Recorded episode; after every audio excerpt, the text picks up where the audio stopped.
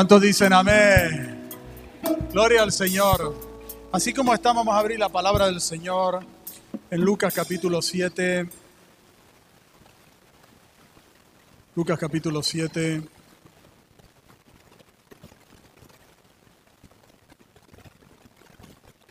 Gloria a Dios. Hemos tenido un tremendo culto el, el anterior también y Dios sé que les va a bendecir de una manera muy especial en esta tarde a todos también. Lucas capítulo 7, versículo 1 al 10 dice, después que hubo terminado todas sus palabras al pueblo que lo oía, entró en Capernaum y el servo de un centurión a quien éste quería mucho estaba enfermo y a punto de morir.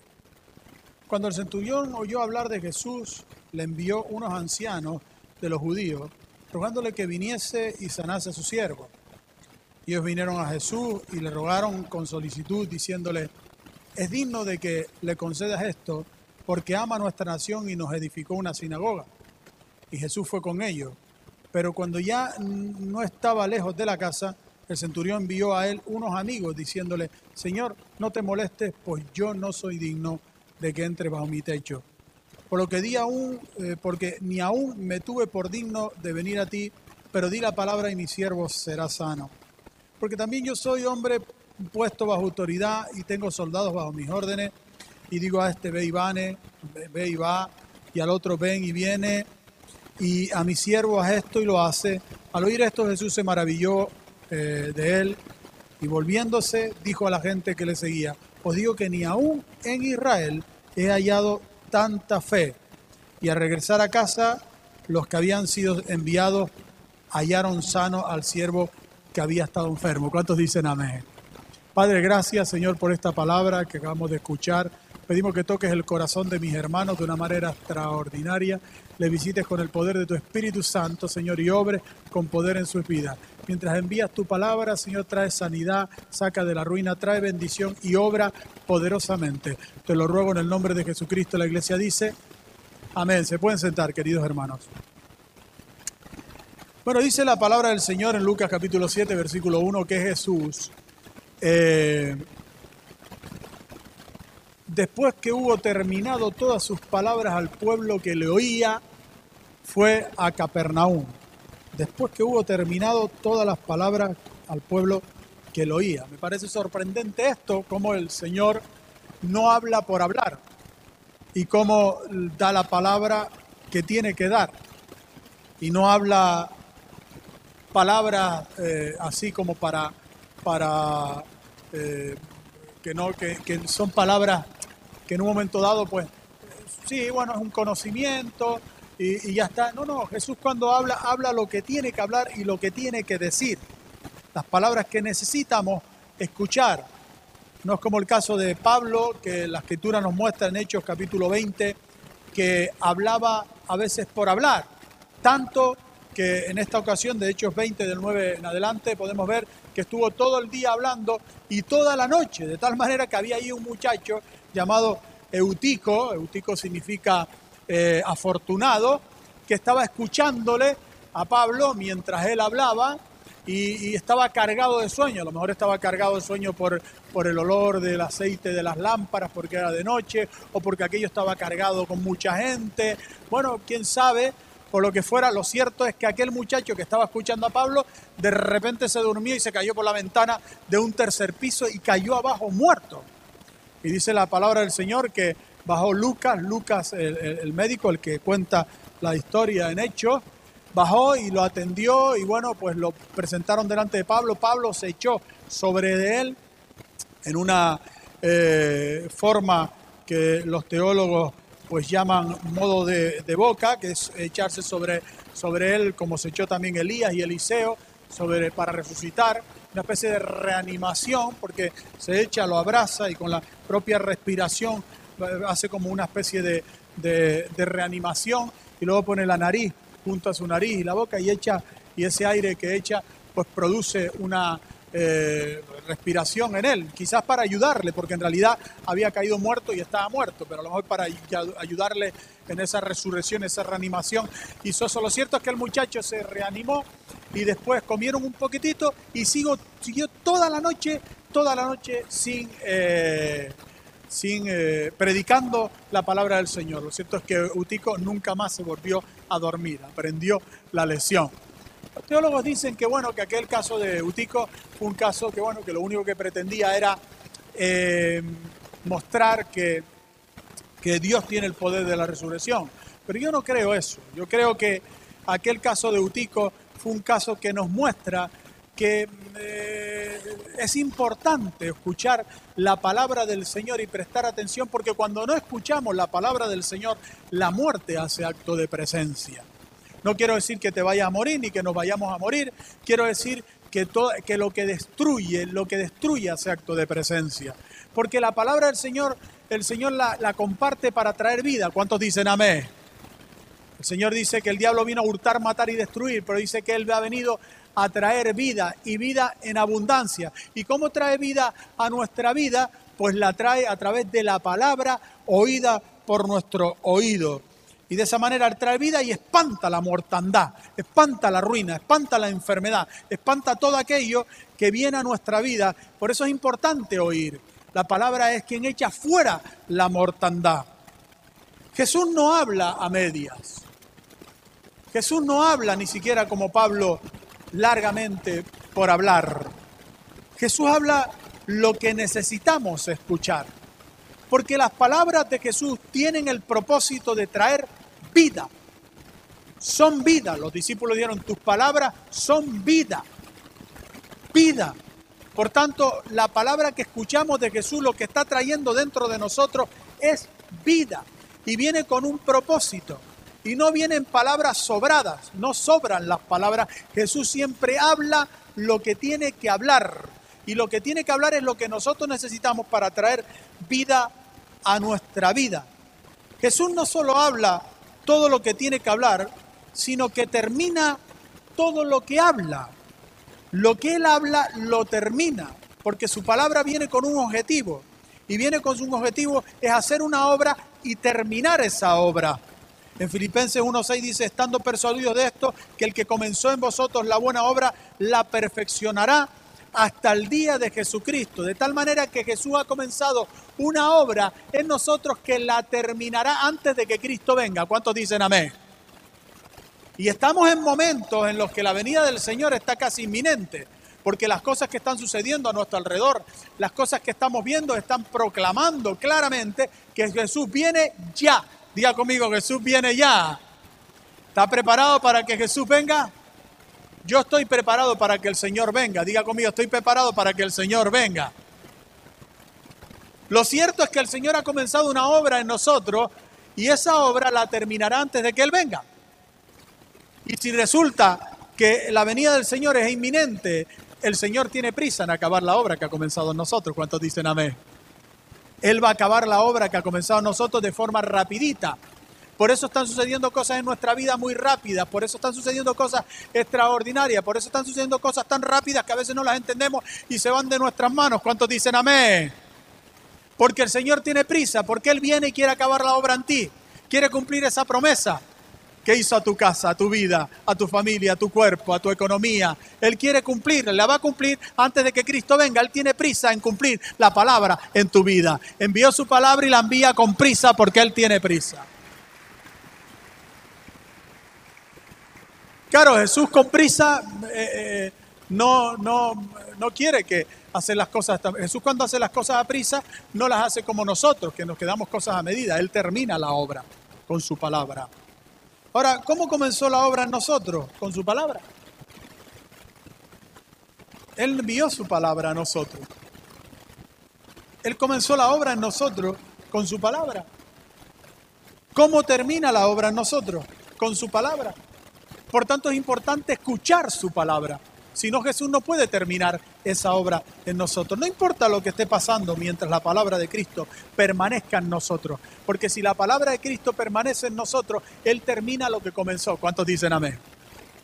La Biblia dice en Juan 15, 7, si permanecéis en mí y mis palabras permanecen en vosotros, pedid todo lo que queréis y os será hecho. Y hay gente que no permanece en Él. Y por tanto no se termina la palabra de Cristo. No, no, no se cumple la palabra de Cristo en su vida. Tenemos que hacer que la palabra permanezca en nosotros y nosotros permanecer en Cristo. En primera de Juan 2.24 dice, lo que habéis oído desde el principio, permanezca en vosotros. Si lo que habéis oído desde el principio permanece en vosotros, también vosotros permaneceréis en el Hijo y en el Padre.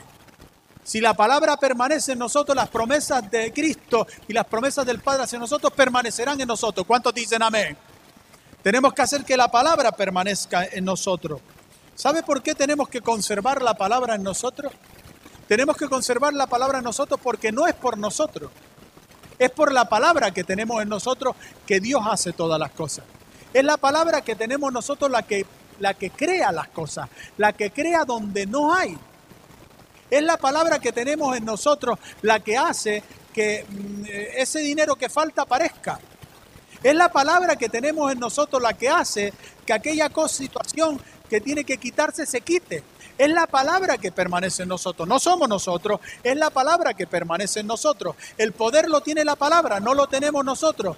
Nosotros lo que tenemos que hacer es que esa palabra permanezca en nosotros y no se vaya. Si la palabra se va de nosotros, queridos hermanos, entonces no tenemos la victoria. Perdemos ese poder que la palabra tiene en nosotros. Porque, ¿qué es la fe? ¿Qué es la fe? sino palabra que hemos albergado en nuestro corazón. Eso es la fe. La lucha nuestra es la de la conservación de la fe, la conservación de la palabra que Dios ha puesto en nuestro corazón. Esa tiene que ser nuestra lucha. ¿Y qué es la fe? Sino esa palabra que está dentro de nosotros. Tú dices, ¿qué es la fe? Dice, yo tengo fe. No, tú no tienes fe. Tú tienes una palabra que ha sido albergada dentro de tu corazón. Y esa palabra que ha sido albergada en tu corazón es la fe que tú tienes. Pero sin esa palabra que tú tienes en tu corazón albergada, no hay fe. Porque la fe es por el oír. Y el oír la palabra de Dios. No puedo decir, yo tengo fe porque escuché el telediario. Yo tengo fe porque resulta que leí en un libro de motivación no sé qué cosa. Yo tengo fe porque alguien me dijo que yo iba a ser una persona importante y no sé qué, no sé cuánto. Eso no es fe. La fe que nosotros tenemos es la palabra que nosotros tenemos. Es la palabra que hemos albergado en nuestro corazón. ¿Cuántos dicen amén? Pero, ¿por dónde entró la palabra en nuestro corazón? ¿Por dónde entró? ¿Por los ojos? Por el oído. ¿Por dónde saldrá la palabra de nosotros? Por el mismo lugar por donde entró, por el oído. De tal manera que la palabra que se ha albergado dentro de nuestro corazón se puede sacar de ahí por el oído. Te la pueden sacar por el oído. Y de eso habla Santiago capítulo 3 versículo 8. De la lengua. Dice que la lengua está llena de veneno mortal. Está hablando de la crítica. Y está hablando cómo la crítica puede hacer que una palabra salga de nuestro corazón. Cómo la crítica puede expulsar la palabra de Dios fuera de nuestro corazón. Es como un veneno mortal. La serpiente taipán es la serpiente más venenosa del mundo. Esta serpiente es capaz de inyectar, hacer que una persona se muera en segundos inyectarle su veneno en segundos y hacer que se muera tan solo en segundos. Las serpientes no pican con la lengua. Esa lengua bífida, dos partes que tienen, la usan para detectar las presas, la vulnerabilidad de las presas, el ADN de las presas, para buscar en dónde, dónde son más o menos vulnerables. Buscar de qué forma caerle encima. ¿Qué tipo de presa es? ¿Qué piensa? ¿Qué hace? ¿Qué poderío tiene? La lengua bífida, una lengua de dos partes, que tiene la, capacidad de detectar en este lado y detectar en el otro lado también. Y así son las personas con lengua bífida. Tiene la capacidad de acercarse a nosotros de esa manera sutil con su lengua bífida. Parece que están de nuestra parte, pero parece también que están del otro y no sabemos y andan como así sutilmente. Con la lengua no nos van a picar porque la lengua no está para picar. La lengua está solo para detectar, para saber, para buscar tu vulnerabilidad. Y cuando ya busca tu vulnerabilidad, hablándote con palabras suaves, dice la palabra del Señor, llega y hace clac y te hinca el diente. Y cuando te hinca los dientes, te inyecta el veneno por ahí para adentro. Y cuando el veneno entra, produce el veneno de la crítica, de la murmuración, produce lo mismo que produce el veneno en la vida de los que han sido mordidos por una serpiente física, debilidad, cansancio, parálisis y muerte. Hay gente que tan solo por escuchar algo se ha parado la obra de Dios en sus vidas. Hay gente que han recibido parálisis, han dejado de servir al Señor solo porque han escuchado algo, porque ha venido la lengua bífida y después ¿quién le hincaron el veneno mortal? ¿Cuál es el propósito de lo que me estás compartiendo? ¿Cuál es el fin de lo que me quieres decir? Dime el fin. Porque cuando tú estás delante de una serpiente y la serpiente se te pone a movérsete,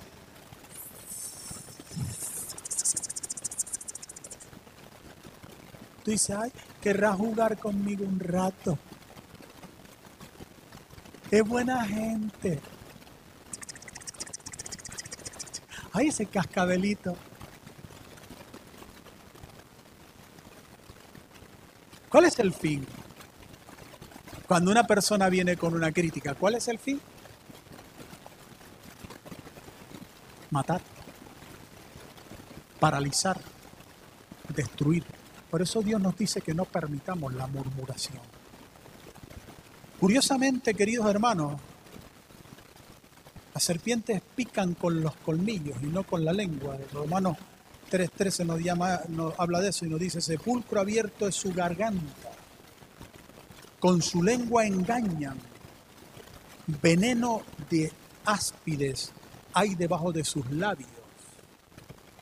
Es curioso que las serpientes tienen las bolsas del veneno ubicadas en el mismo lugar donde tenemos nosotros ubicados los, los oídos, los seres humanos. Cuando un creyente se deja morder su oído, sufre los mismos efectos que una mordedura de serpiente. El objetivo de la crítica es sacar la palabra de Dios de tu corazón. Siempre es así.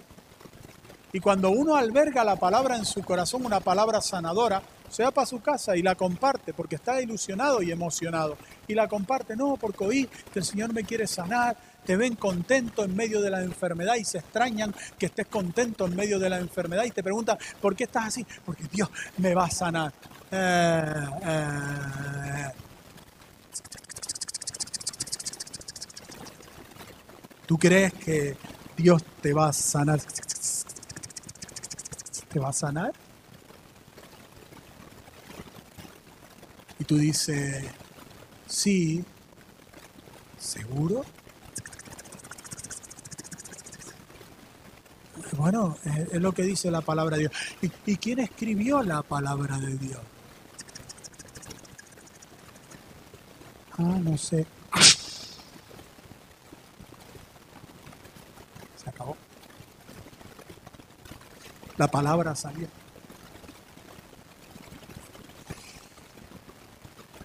Por eso la escritura nos dice en 1 Timoteo 6, se pelea la buena batalla de la fe. Y por eso el apóstol Pablo dijo en 2 Timoteo 4:7, he peleado la buena batalla de la fe, he acabado la carrera, he guardado la fe, guardado la palabra guardado la palabra, que nadie la robe de mi corazón, que no me vengan con chisme y con crítica porque me van a destruir mi sanidad, mi prosperidad, aquello que puede hacer una obra en mi vida. Es como la, como la medicina, que hay personas que no toleran determinados medicamentos y son medicamentos que les sanan. Alguien me decía el otro día, tengo un problema en el estómago y no puedo tomar este medicamento porque no lo tolero. Y digo, ah, vaya, es el medicamento que le sana y no lo tolera. Eh, lo que trata el enemigo es de sacar esa medicina de nuestro corazón. Que no toleremos esa palabra. y la sacamos de fuera de nosotros. Por eso dijo en Lucas 7:7 este centurión, di la palabra y mi siervo sanará. No le dijo, ve y imponle las manos. Ve y haz esto y haz lo otro. Di la palabra. Este centurión descubrió cómo opera Cristo, cómo obra el Señor. Él descubrió que obra por medio de la palabra, no de las cosas que se hacen. ¿Por qué no es por medio de lo que hacemos? Porque ya lo hizo todo en la cruz del Calvario el Señor. ¿Cuántos dicen amén? Lo único que tenemos que hacer nosotros es creer a la palabra. Por eso dice Centurión, di la palabra. Todo lo que necesitamos está en una palabra que Jesús diga. En una palabra que oigamos en esta noche, en este lugar. O en el culto del próximo domingo. Una palabra que oímos, que Jesús nos habla. Él, por medio del sermón, y nos dice la palabra, di la palabra.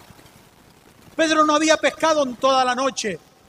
Y el Señor le dijo, zarpa, vamos a pescar. Dice, en tu palabra echaré la red. Y pescaron en la palabra de Dios. Es la palabra la que hace el milagro y la que hace la obra. Diga conmigo, Jesús, dame la palabra. La palabra del Señor no obra en aquellos que no están bajo autoridad. Esto es muy importante entenderlo.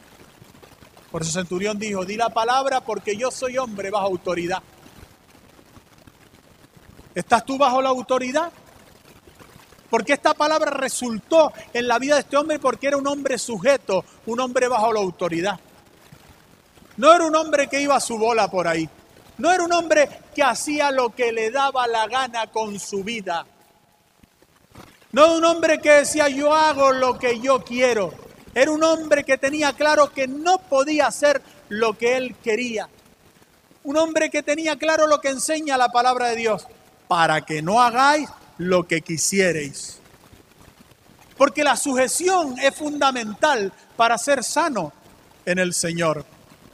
Y por eso el Señor, el enemigo siempre está atacando a la sujeción, a que no te sujetes a tus pastores, a que no te sujetes a tus líderes, al que no te sujetes a la iglesia, al que vayas a tu bola vayas donde quieras y hagas lo que tú quieras. Cuando hace uno lo que uno quiere, no hace lo que uno quiere, sino lo que el enemigo quiere. Por eso dice el apóstol Pablo, no hago el bien que quiero, sino el mal que no quiero, eso hago. Por eso las personas que no están bajo sujeción terminan como una ciudad destruida y sin muro, dice la palabra de Dios. Y este hombre entendió que la palabra de Dios no opera, la palabra de Jesús no opera fuera de la autoridad. Siempre funciona bajo la autoridad y por eso dijo, yo soy hombre bajo autoridad, por tanto di la palabra. Yo tengo lo que tengo que tener para que la palabra resulte en mí, porque la palabra necesita que yo sea una persona bajo autoridad. Si una persona no respeta al médico, si una persona es una persona que no se sujeta al médico, pero va al médico, esa persona no va a hacer el tratamiento o lo va a hacer a la manera que le da la gana. Por tanto, el tratamiento no le va a funcionar. Hay personas que el médico le dice su tratamiento dura 10 semanas y la persona a las 3 semanas se siente bien y, y coge y deja el tratamiento. Y resulta que no aniquiló por completo el virus, sino que quitó los síntomas pero no aniquiló el virus. Al tiempo vuelve otra vez a estar enfermo de lo mismo, porque no siguió el tratamiento. Esas son personas que hacen lo que quieren y van donde quieren y hablan como quieren, no se sujetan a la autoridad. La palabra funciona solo bajo la sujeción. Ahora recuerde que las sanidades que se produjeron tanto en este caso como el anterior que estuvimos viendo el domingo pasado, fueron sanidades a distancia. Recuerdan, queridos hermanos, la sanidad a distancia, porque la sanidad a distancia tiene que ver una sanidad, como el caso de este centurión y como el hijo del principal de la sinagoga, tiene que ver con las pruebas. Y aquí se está hablando de lo mismo, de probar la fe. Las pruebas nos distancian, nos hace sentir que Dios no está con nosotros. Lo solemos sentir en las pruebas. ¿Dónde estás, Señor, cuando estás pasando por situaciones difíciles? Porque las pruebas del Señor generan cierta distancia.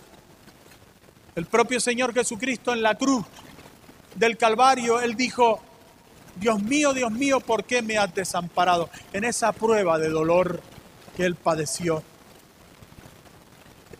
De hecho, el grupo de palabra relacionado con la palabra atormentado que aparece en el caso del centurión, del hijo del siervo del centurión, se usa principalmente para referirse a las aficiones que ponen las pruebas, cuando pasamos pruebas, las aflicciones, los dolores que se pasan. Así que esta sanidad a distancia es una sanidad que viene por la prueba de fe en el centurión. Y muchas de nuestras sanidades están relacionadas con las pruebas. Por eso no tenga temor a las pruebas por las que Dios le hace pasar, porque en la prueba está la sanidad. Si superamos la prueba, seremos sanos. ¿Y qué es lo que Dios está probando en este centurión? Lo que Dios está probando en este centurión es su fe. Que después de la prueba salió ilesa. Siguió creyendo en el Señor Jesucristo después de la prueba. Si después de ser probada nuestra fe, como dice Primera de Pedro 1.7, sale con alabanza, con gloria y honra, el Señor obra el milagro. Si después de la prueba nosotros salimos diciendo, gloria a Dios, en vez de, Señor, no entiendo por qué esto, por qué aquello, las quejas, todo lo que se vienen en medio de las pruebas. Si sucede todo ese tipo de quejas, nos podemos olvidar del milagro porque la prueba, la fe no ha pasado, no ha superado la prueba. Uno de los propósitos de Dios con las pruebas es de que nos conozcamos a nosotros mismos. ¿Quién se conoce a sí mismo? ¿Quién sabe quién es? No nos conocemos a nosotros mismos, ni siquiera conocemos nuestra capacidad. El Salmo 19.12 dice, ¿quién podrá entender sus propios errores? Líbrame de los que me son ocultos. Oculto. El centurión por medio de esta prueba conoció algo muy importante, que puede tener todos los amigos que quiera, que puede tener todo el poder que quiera, toda la influencia que quiera, todo el dinero que quiera y todos los siervos que quiera. Que hay cosas que solo puede solucionar Jesús de Nazaret. Esto es lo que él descubrió. Nosotros podemos conseguir todo lo que queramos. Que hay cosas, problemas que solo lo resuelve Jesús. No importa el dinero que tengamos, no importa que estemos bien, no importa que tengamos garantizada nuestra vida, que pensemos que nuestra relación está perfecta, no importa. Hay cosas que solo puede solucionar Jesús. Y Jesús está aquí para solucionar las cosas que nosotros no podemos solucionar. Solo nos conocemos en aquellos terrenos, queridos hermanos, en los que hemos sido probados. Solo en los terrenos en los que hemos sido probados conocemos algo de nosotros. ¿Cómo somos? ¿Cuál es nuestra capacidad? Muchos de nosotros no conocemos nuestra verdadera resistencia hasta que no pasamos por situaciones duras y difíciles. A veces pensamos por aquello no podría yo pasar yo, porque no conocemos la resistencia que tenemos. Yo nunca podría vivir esto, porque no conocemos la resistencia que tenemos. Lo cierto es que si Dios nos somete en una prueba, es porque nosotros podemos superar esa prueba. Y si pensamos que no la podemos superar, es porque pensamos, queridos hermanos, o no nos conocemos a nosotros mismos, o pensamos de nosotros algo que no es. Las pruebas también tienen como propósito destruir nuestros miedos y vencerlos. Dios nos somete a prueba para eso, para destruir nuestros miedos y vencerlos. Este centurión tenía miedo, tenía mucho miedo. Tenía miedo a perder lo que amaba. Por eso luchó por este siervo. Él podía haber cambiado a su siervo. Tenía muchos siervos. Los esclavos de aquel entonces no valían nada. Los romanos podían quitar esclavos y poner esclavos y siervos y matarlos incluso si querían. Pero él amaba a ese siervo. Y él está preocupado por lo que ama. Y él dice, no puedo perder aquello que amo. Y tenía miedo a perder lo que amaba. Y esa prueba en la que le hizo pasar el Señor, le logra al siervo descubrir que con Jesús nunca se pierde lo que se ama. Esto es lo que descubrió también Job. Job descubrió que en Jesús nunca, en el Señor nunca se pierde lo que se ama. Jesús obra según nuestra fe. Según nuestra fe. Dice Lucas 6, 7, 6, Señor, no te molestes, pues no soy digno que entres bajo mi techo. No soy digno que entres bajo mi techo. El Señor está pidiendo a día sanar a tu siervo y le pones tu condición y le dices, no soy digno que entres bajo mi techo. Fíjese, querido hermano, qué diferencia, ¿no? Entre esta sanidad a distancia y la sanidad a distancia del principal de la sinagoga, que vimos el domingo pasado. Mientras el principal de la sinagoga está deseando que Jesús le acompañe y vaya a su casa y, sane a su hijo, este le dice a Jesús todo lo contrario. No soy digno de que entre bajo mi techo. Y aquí surge una pregunta, ¿por qué Jesús no cede a la petición de ir con el principal de la sinagoga a su casa a sanarle a su hijo, pero sí cede a la petición de ir con estos amigos a sanar al hijo del centurión? que al final no entró a su casa. ¿Por qué? Porque Jesús se adapta a la fe nuestra. Se adaptó a la fe del principal de la sinagoga. Él sabía que el principal de la sinagoga no necesitaba que le acompañara a su casa, porque le iba a dar la palabra y él la iba a llevar. Y con este pasa exactamente lo mismo. Jesús quiere entrar en su casa, pero no entra porque el siervo del centurión dijo que una palabra era más que suficiente para que él entrara. De hecho, le dijo, no soy digno de que entres en mi casa. La fe de este hombre era la fe en la palabra de Jesús. Y Jesús obra conforme a nuestra fe. La Biblia dice en Mateo 9, 29, conforme a vuestra fe os será hecho. Jesús no va a obrar en contra de nuestra fe no va a operar más allá de nuestra fe.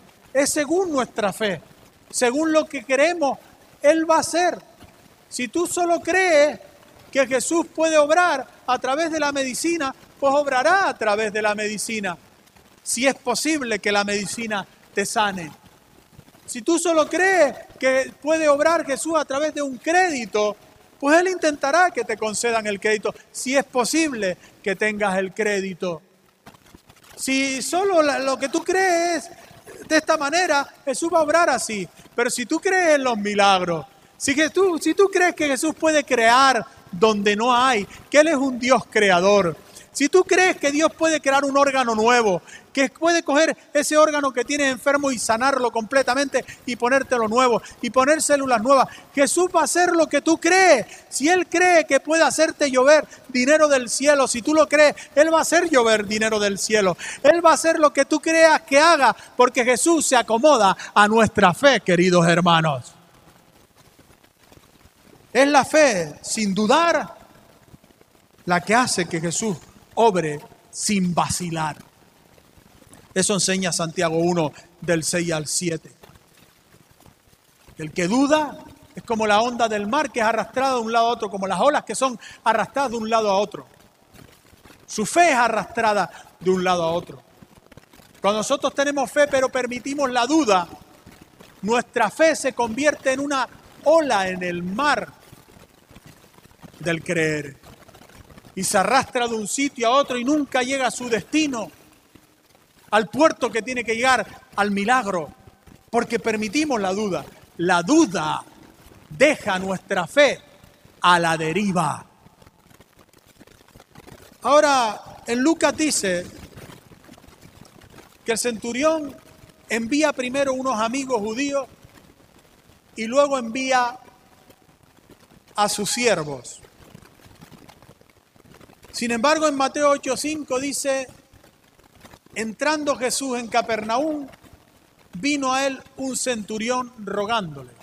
Y ni se menciona a los siervos, ni se menciona a los amigos. ¿Hay un error aquí? ¿Qué está pasando? ¿Hay una contradicción? No. Hay una enseñanza. ¿Cuál es la enseñanza? La enseñanza es de que para Dios el que hace algo por medio de otro, lo hace también por sí mismo. Esto mismo enseñó Agustín de Hipona.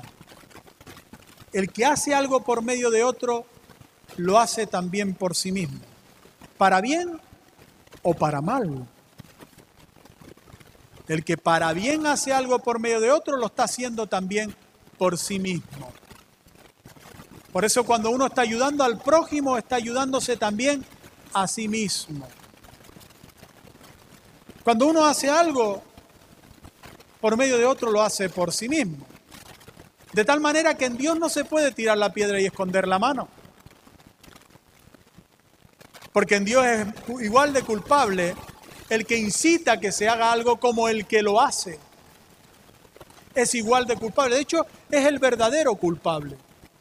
Es curioso que en Mateo se menciona solo al centurión y en Lucas a los siervos y a los amigos. Y al centurión también se le menciona. Pero en Mateo solo al centurión. ¿Por qué? Porque al final el verdadero culpable es el que incita que se hagan las cosas. Hay gente que pone a pleito a los hermanos. Por eso la Biblia dice que el que siembra discordia es condenado por el Señor Jesús. Hay gente que mete basa, cositas, hace cosas para que haya enfrentamientos, para que haya problemas. Esa gente es culpable. Es culpable delante del Señor. Y a ellos les pedirá el Señor las cuentas. Hay gente que son muy astutos y funcionan como Satanás. Satanás es culpable de lo que hace, porque Satanás incita a la gente a hacer las cosas. Pero también hay gente que se comporta como Satanás, incitando a la gente a hacer tal cosas, sembrando cositas, hablando por aquí y por allá, diciéndole era una cosita para que se enfrente con el otro. Y venga, y venga, y venga, y se mantiene. Yo, yo no he dicho nada, yo no sé nada, o no aparecen en la escena, como el centurión, que parece no aparecer en la escena de los amigos y del siervo, pero está ahí, porque el que hace algo a través de alguien, es como si él mismo lo hiciera. Los amigos buscan un favor personal. Los amigos del centurión buscan que Jesús les haga un favor personal al centurión. Un favor personal.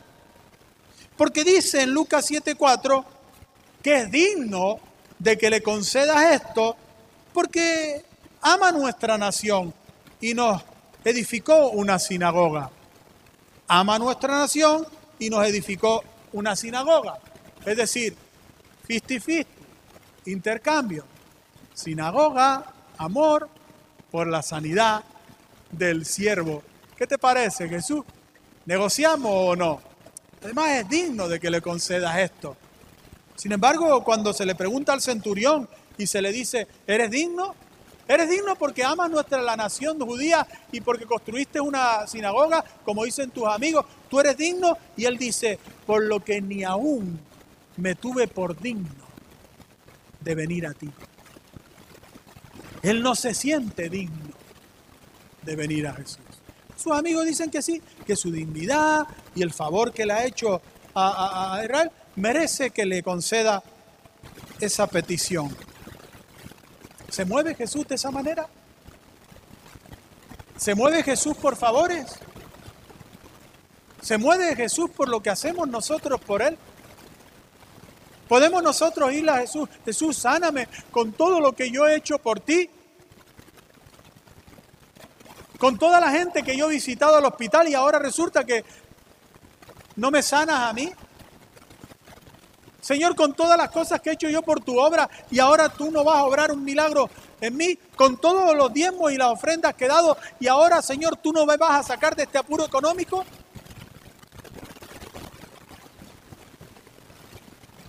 Imagínense que el centurión hubiese obrado así, como sus amigos pensaban. Y Jesús le dice, pues no. Entonces el centurión dice, ¿y entonces para qué construí yo la sinagoga? Y entonces, ¿para qué yo amé al pueblo? Ah, centurionillo. ¿Tú por el interés me quieres, Andrés? ¿Tú me amabas para que yo un día te resolviera tus problemas? ¿Tú me construiste una sinagoga para que un día yo hiciera por ti? No, te estás equivocando de Dios. Yo no soy de esos dioses griegos ni de la mitología. Yo no soy de esos dioses que negocian e intercambian. Jesús no se deja sobornar y tampoco soborna a nadie. El diablo pensaba que Job, que a Job Dios lo tenía sobornado por medio de favores y bendiciones. Pensaba que lo tenía sobornado y le dijo, en Job 1.9 lo vemos, ¿acaso teme a Dios de balde? ¿No le has bendecido? Lo tienes todo bendecido, no te va a temer y no te va a amar. Pues si lo tienes lleno de bendiciones, quítale ahora todas las bendiciones que tiene para que veas cómo te niega. y dice, no, no, Job a mí me ama. Porque antes de que tuviera nada me amaba. Todo lo que tiene se lo he dado yo. Sí, sí, sí. Quítale lo que tiene para que... Ah, sí. Vete. No le toques su vida para que veas que Job no me niega y me ama por lo que yo soy, no por lo que yo le doy. Y fue así. Job pasó por las circunstancias duras y difíciles y perdió todo.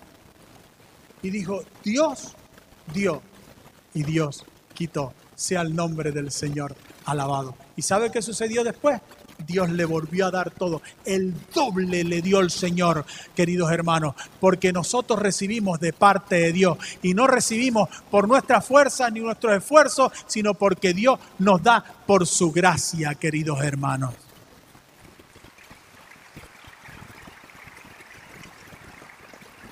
Así que no podemos sobornar al Señor. De hecho, nosotros no debemos darle porque Él nos da, sino darle porque Él nos dio. Primera Crónica 29, 14 dice, pues todo es tuyo y de lo recibido de tu mano te damos. Cuando le damos al Señor nuestros diezmos y nuestras ofrendas, le estamos dando de lo suyo y de lo recibido de su mano porque todo es de Él. De tal manera que cuando ofrendamos y diezmamos, deberíamos decirle, Señor, todo es tuyo. Y de lo tuyo te doy. Pero si queremos jugar al juego del negocio, si no entendemos y creemos que podemos negociar con Dios, que podemos decirle, Señor, hazme esto a cambio de, o por lo que he hecho, hazme esto. Entonces entremos al nivel de negociación en el que Dios entraría, que está claramente descrito en Juan 3:16. Ahí está, digamos, el acuerdo de negociación con Dios si queremos negociar con Él. Porque ahí dice, porque de tal manera amó Dios al mundo que dio a su Hijo unigénito. ¿Quieres negociar? Pues negocia a mi nivel. Y mi nivel es dar hasta mi hijo único. Mi único hijo lo dio. Eso no podemos negociar con Él. Hay alguien al que Dios le dijo, le habló de esto, y le dijo, para que entiendas el nivel de negociación que no pueden tener ustedes los hombres conmigo, para que lo entienda, Abraham, dame a tu hijo unigénito, tu Isaac al que amas. Y dice que Abraham dijo muy bien y lo llevó Abraham a su hijo y lo puso en el altar. Y cuando estaba en el altar, para degollar a su hijo, Dios le dijo, para, ya sé que me amas. Y le proveyó de un carnero. Por eso Abraham se le llama el padre de la fe, porque vivió esa experiencia con Dios. Estuvo dispuesto a entregar lo que más amaba a Dios. Pero Abraham entendió una cosa ese día. Él entendió que un día Dios llevaría también a su hijo unigénito Jesús, como él llevó a su hijo unigénito Isaac al monte Calvario, como al Moriac, llevó a Abraham. Y ese día moriría el Hijo de Dios en la cruz del Calvario. Y Abraham no estaría allí para proveerle un carnero o cordero en su lugar. Por tanto, Abraham, el amor que yo siento por ti es mayor que el amor que tú sientes por mí. No hay nada que tú puedas darme que se equipare al amor de mi dádiva, que pueda competir con mi dádiva, que pueda compararse con lo que yo he hecho por ti. Por tanto, ¿qué le podemos dar al Señor? No podemos negociar con Él. La Biblia dice en Juan, primera de Juan 4, 19, nosotros le amamos a Él porque Él nos amó primero. Porque Él nos amó primero. Y entonces, ¿qué mueve a Jesús a sanarnos? ¿Qué movió a Jesús a sanar al siervo del centurión? Que construyó una sinagoga, sus negocios, el fisti-fisti, tú me das y yo te doy. ¿Qué movió a Jesús a sanarlo? Lo que movió a Jesús a sanarlo fue la misericordia. Dice Mateo 8:5 que este siervo del centurión que estaba enfermo, dice que tenía, estaba postrado paralítico en cama. Algo le había sucedido para estar paralítico en cama, gravemente atormentado y este cinturión, por este simple siervo, esclavo de él, que lo podía haber sustituido por otro, se compadece tan profundamente en amor hacia su siervo, que mueve tierra, mar y aire y lo que haga falta para que su siervo sea sano. Y moviliza a sus amigos, y moviliza a sus otros siervos para que vayan a buscar a Jesús y Jesús le conmueve el amor compasivo. Es la misericordia lo que hace que Dios se acerque a nosotros a sanarnos. No lo que podamos decirle, ni las palabras que podamos decirle, ni las cosas que podamos hacer, sino la misericordia y la compasión. En el Salmo 51, 17 dice, al corazón contrito y humillado, como estaba el del centurión, no despreciarás tú, oh Dios. El Salmo 147, 3 dice, Él sana a los quebrantados de corazón y venda sus heridas. En Lucas 4, 18 dice, me ha enviado a sanar a los quebrantados de corazón. Los quebrantados de corazón. ¿Qué mueve a Jesús? El quebrantamiento de nuestro corazón. Cuando nosotros vamos a Jesús con la altivez de nuestro corazón. Cuando vamos a Jesús de pie alzando nuestra voz y diciéndole, Señor, ¿por qué? ¿Por qué no haces esto? ¿Por qué no obras? Señor, si yo he hecho por ti, para esto te sirvo. Y vamos ahí altivos y vamos de pie ante Él, alzando nuestra mirada al cielo, reclamando y exigiendo, como si Él tuviera alguna obligación de hacer algo por nosotros. Cuando vamos así, Él ni nos mira. O nos mira de lejos porque dice que el al altivo lo mira de lejos. Pero cuando vamos humillados, cuando vamos de rodillas, cuando vamos diciéndole, Señor, yo no sé si soy culpable o merecedor de esto que me está pasando. Yo no sé si la culpa la tengo yo, la tiene el otro. Si la tengo yo, perdóname, Señor. Si la tiene el otro, lo perdono. Pero, Señor, por favor, ayúdame. Ten misericordia de mí. Cuando vamos así, Entonces Dios responde, porque así fue el centurión. El centurión era un hombre muy importante, un hombre que tenía comandado ocho mil soldados, un tipo que dirigía huestes, que mandaba, él mismo lo dijo. Yo tengo una posición de, y él va allí y se humilla. No solo se humilla como centurión ante un simple carpintero, sino que lo hace con mayor humillación. Se humilla por su siervo. Si en el camino, quizás allí se hubiese encontrado con otro centurión, el centurión le dice, pero ¿cómo vas a humillarte ante un judío?